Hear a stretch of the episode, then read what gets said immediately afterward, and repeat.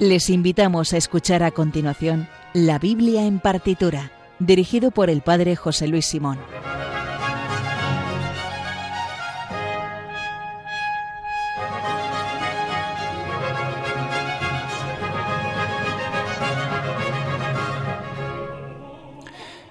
Buenas noches después de este fantástico programa El hombre de hoy Dios con el Padre Luis Fernando de Prada. Vamos con el tercer programa de la Biblia en partitura. Hoy eh, tenemos el segundo programa de este pequeño ciclo de tres programas que estamos dedicando a la música bíblica de Mozart. Eh, suena un poco raro porque normalmente de Mozart lo más conocido no es precisamente las obras que él compuso a partir de la Biblia, pero vamos a aprovechar para descubrir esas obras de su repertorio menos conocidas, en las cuales el genio de Salzburgo puso notas a algunos fragmentos de la Biblia. Hoy vamos a escuchar en concreto eh, una versión que él hizo de muy jovencito, con solo 14 años, del Salmo 51, el famoso Miserere. Después, la parte central del programa la vamos a dedicar a escuchar eh, seis movimientos, seis números, de, bueno, ocho, mejor dicho, de eh, su oratorio, también compuesto cuando era muy joven, Betulia Liberada. en el primer programa, hace 15 días, escuchamos la obertura al comienzo de este oratorio, esa obertura instrumental. Y vamos a acabar, como no, con una obra dedicada a la Virgen, también de Mozart, uno de los Magnificats que él musicalizó. Recuerdo que en el Twitter del programa, que es arroba bibliartitura, pueden escribirnos para hacernos una petición, dedicatoria o recomendación. Y además tienen eh, la lista, a partir de ahora, de las obras que vamos a escuchar en este programa. También pueden ponerse en contacto con nosotros en el mail la Biblia en partitura arroba radiomaria.es. Les habla el Padre José Luis Simón y comenzamos en Radio María, la Biblia en partitura.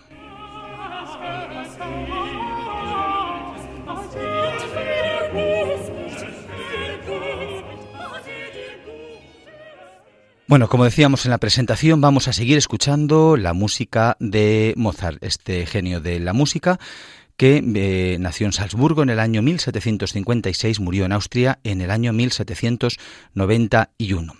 Eh, dentro de su, eh, de su gran catálogo de música. Es verdad que la música inspirada en la Biblia no es lo más destacado. Muchas de, algunas de las piezas, vamos, bíblicas que él compuso además fueron eh, en su infancia y primera juventud y no son las más representadas. Eso hace que aunque sean obras interesantes, realmente no son muy conocidas, no son muy escuchadas. Por ejemplo, hoy vamos a empezar con un miserere, el miserere que es el número de catálogo, el Kegel 85, también el 73 en el catálogo que se hizo más recientemente. Eh, este Miserere lo compuso Mozart en una estancia de esos viajes que hizo con su padre eh, por toda Europa y en concreto está en, uno de los viajes que hizo a Italia cuando estuvo en la ciudad de Bolonia eh, le encargaron que hiciera esta obra. Seguramente la compuso en el verano del año 1770 cuando Mozart tenía 14 años de edad qué estaríamos nosotros, con qué estaríamos jugando o, en qué estaríamos enredando cuando teníamos 14 años, pues no lo sé, pero Mozart compuso este miserere que vamos a escuchar. Esta obra eh, está escrita para tres voces y en principio a capela, lo cantan solamente el contralto, el tenor y un bajo, y puede ser interpretada a veces eh, acompañada a modo de bajo continuo por un órgano. Dura aproximadamente unos seis minutos. Y los movimientos que tiene son, pues, mm, como es el Salmo 51, las, las ocho estrofas principales, Miserere mei Deus, Amplius lavame, Tibi soli, Ecce enim, Auditui meo, Cor mundum, redemi leticiam y libera me. Vamos a escuchar ya esta obra que estoy seguro, creo yo, que para muchos de ustedes va a ser la primera vez que la van a oír, el Miserere de Mozart.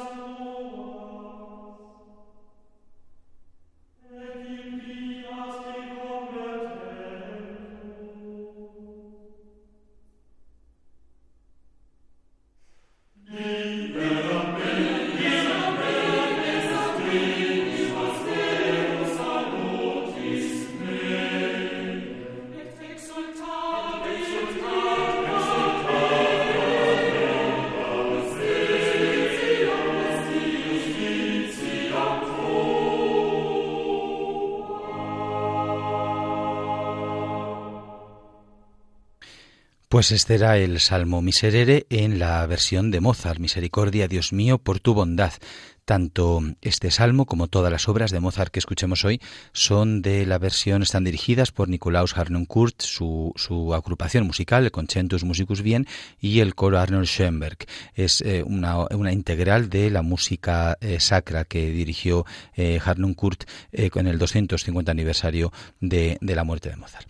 Y vamos a escuchar ahora, nos vamos a poner ya a escuchar el partes de la primera parte del oratorio Betulia liberada de Mozart. Como decía, escuchamos la obertura en el primer programa hace 15 días y em, es muy difícil escucharlo todo, sería muy largo, pero sí vamos a escuchar ocho piezas de la primera parte. Tiene dos partes. Eh, como digo, se llama, es el oratorio, es el único oratorio que nos ha mm, eh, quedado de Mozart. Escribiría dos obras también menores en esta época, pero el único que se puede llamar oratorio como tal es este. Tiene el número de catálogo, es el Kegel 118. Lo compuso estando también en ese viaje por Italia, que decíamos antes, en el año 1771. Por tanto, tenía 15 años. Sí, con 15 años compuso Mozart este oratorio. Qué barbaridad. Está basado en un texto de un libretista muy afamado en esa época, que eh, era un italiano llamado Metastasio. Eh, para entender qué son los oratorios había que tener en cuenta dos cosas. En primer lugar, el contexto eh, de la ciudad de Salzburgo, donde Mozart vivía entonces. lo gobernaba un príncipe heredero a partir de 1803, que era un, un, un príncipe o arzobispo, perdón, he dicho heredero, un príncipe arzobispo que tenía, era arzobispo, pero tenía el derecho a participar, por ejemplo, en la elección del nuevo emperador. Bueno, esto hacía que esta ciudad tenía era una ciudad muy relevante eh, y, el, y este hombre, el príncipe arzobispo, pues dirigía tanto la dimensión espiritual como la dimensión temporal o, política, diríamos ahora, de esa ciudad. Eh, debido a esa importancia de la ciudad, los diversos eh, príncipes arzobispos emplearon también la música como un modo de pues, glorificar y dar relevancia tanto a su catedral como a la corte que estaba en torno al príncipe arzobispo.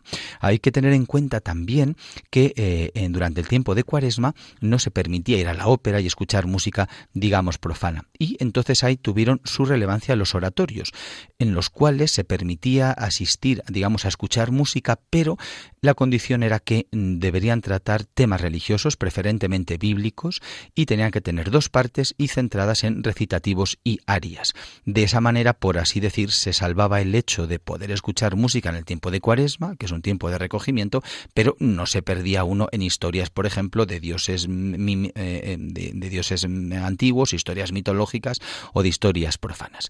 En ese contexto es en el que tiene sentido este texto o esta obra de, Mozart en la cual se inspira efectivamente en el libro de Judith y eh, cumple con esas que es un texto inspirado en la Biblia, en concreto, en, aunque él no toma directamente el libro de Judith, pero sí Metastasio se inspira fuertemente en el libro de Judith, no, no, es literalmente, pero mm, toma los personajes, la historia, le pone un poco más de dramatismo. Tiene dos partes este oratorio, como estaba previsto, y, intercala eh, recitativos y arias. Los recitativos es en los que eh, pues una persona, una voz sola, eh, acompañado quizá por el continuo, pues recita un texto y el aria también solamente habitualmente, salvo los duetos, cantado también a una sola voz, pero en la cual ya interviene más la orquesta y digamos que para entendernos comúnmente canta con más florituras y repite más y, bueno, pues con otra coloratura canta un texto. Bueno, pues eh, como decía, no podemos escuchar todo porque realmente es muy extenso, pero vamos a escuchar eh, salvada la obertura, que es la única parte instrumental del oratorio con la que empieza, vamos a escuchar la, eh, el primer recitado y la, primera aria del oratorio, que lo canta Ocías, que es uno de los personajes que aparece en el oratorio. Es, es el gobernador, el rey de la ciudad de Betulia. se llama Betulia liberada porque, después lo volvemos a recordar, cuenta cómo esa ciudad eh, judía, la ciudad de Betulia, es, eh, es asediada eh, por, por, el rey asirio y por, por, Nabucodonosor, que manda a, Holofernes para, para, conquistarlos, y entonces pues el de, aparece como en este caso empieza el oratorio con las dudas que tiene em, el, el, gobernador de Betulia acerca de, oh Dios mío, qué tragedia se, nos, se, se, nos está cerniendo. Em, es, una, es tanto el recitado como, la, como este área de Ocías tiene ese trasfondo trágico, se, dirige a los ciudadanos eh, pues para hablar sobre el que hay mm, el valor de la fe, la esperanza y el amor en un contexto de tragedia. Vamos a escuchar, por tanto, este recitado y este aria. El recitado comienza, se llama Popoli de Betulia a qual vigombra y el aria, también cantado por Ocías, de Ogni colpa, la colpa mayore.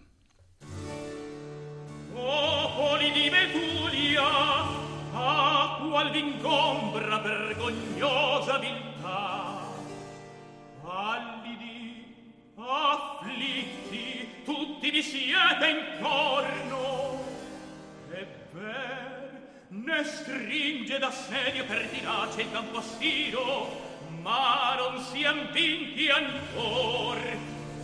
Dunque si presto cedete alle sventure. Io più di loro temo il vostro timor. Dei nostri mali questo, questo è il peggior. Questo ci rende inabili a ripari. O di tempesta al nocchier che dispera e tempesta fatal. Benché leggera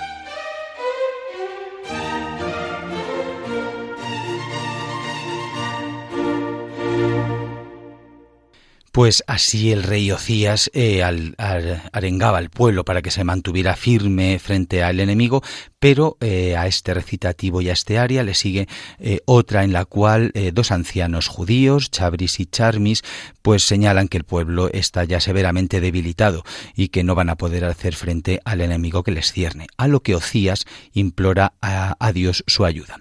Y interviene también la noble mujer israelita Amital, que va donde Ocías para persuadirlo de que se rinda ante el enemigo y que eh, la ciudad y su gente. Al menos de esta manera eh, la, la, supervivencia de todos será posible si se abren las puertas y no le hace frente a los enemigos. Pues esto es lo que se canta en este recitado. Eh, si Ocías era cantado por la voz del tenor, ahora estos personajes son cantados por la voz de los sopranos. Escuchamos primero el recitado y después el aria.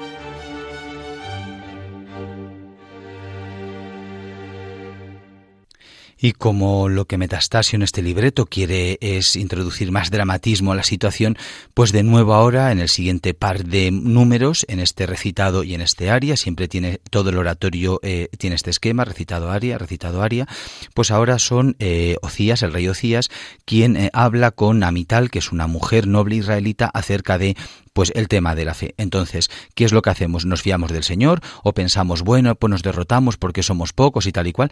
Este es un tema espiritual que aparece mucho en el Antiguo Testamento. Eh, unos confían en sus carros, otros en sus fuerzas, nosotros confiamos en el Señor, dice también la Escritura. Bueno, pues este debate es el que eh, se hace de una forma dramática y con este tono operístico, porque eh, lo estamos escuchando y he dicho que es un oratorio y es verdad, pero ciertamente la, la, la música nos lo podríamos representar o imaginar como si estuviera siendo interpretado en, un teatro de ópera. De hecho, los oratorios se diferenciaban eh, más bien la puesta a escena, que los que cantaban no estaban vestidos, no había escenografía, pero es verdad que musicalmente podría parecer también una ópera de ese momento. Bueno, pues vamos a escuchar ahora este recitado que canta Ocías y luego en, el área que también interviene la soprano Amital con este debate de nuevo acerca de qué es lo que tiene que hacer, si rendirse o fiarse del Señor para plantar batalla.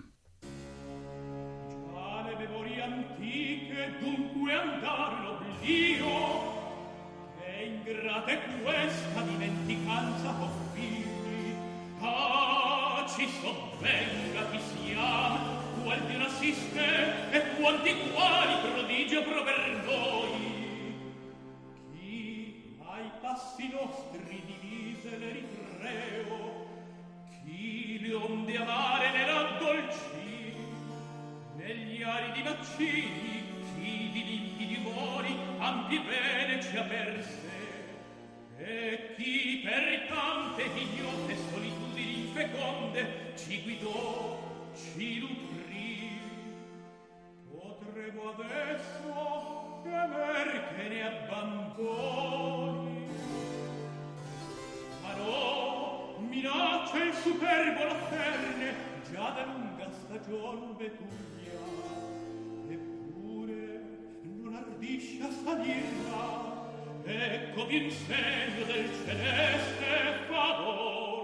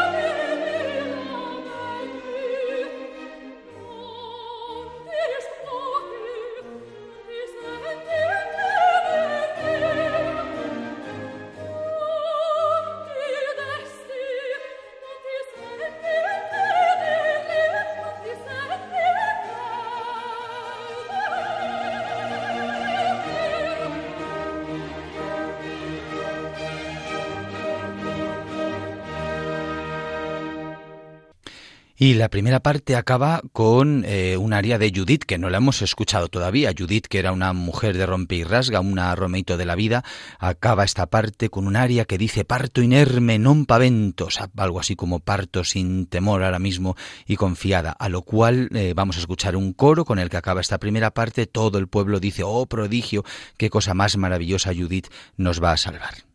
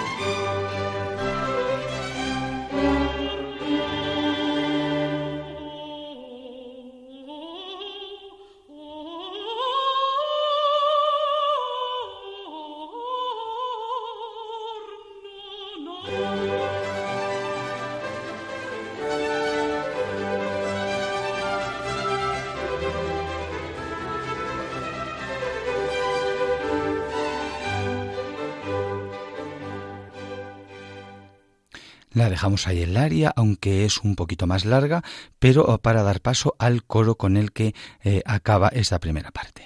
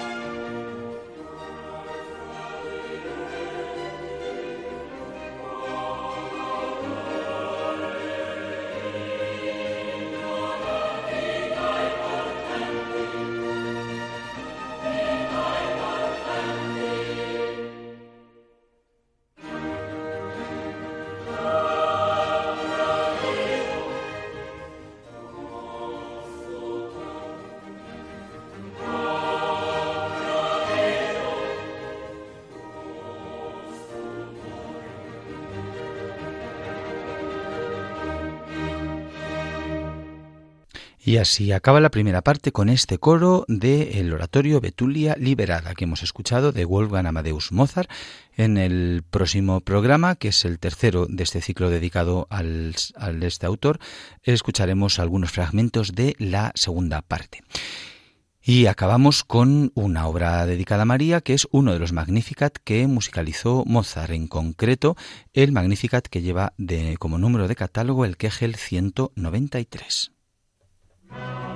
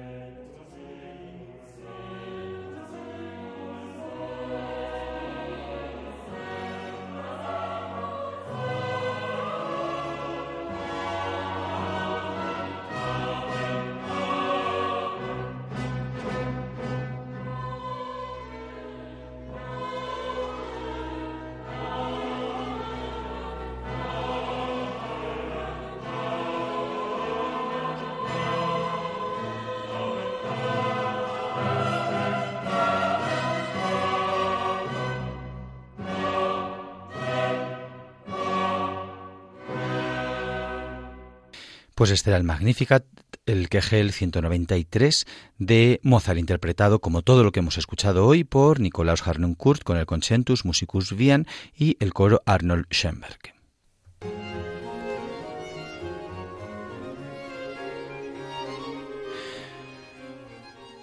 Y hasta aquí el programa de hoy. Recuerden que en el Twitter del programa, arroba bibliartitura, tienen toda la información, como los links a estas obras que acabamos de escuchar. Se pueden poner en contacto con nosotros en la Biblia en partitura, arroba radiomaria.es. Eh, nos vemos en, nos escuchamos, mejor dicho, en, dos semanas. Eh, y ahora les dejamos con Soledad Cosmen y su programa La verdad nos hace libres. Recuerden, intenten ser buenos y si no, al menos confiésense. Muchas gracias y hasta la próxima.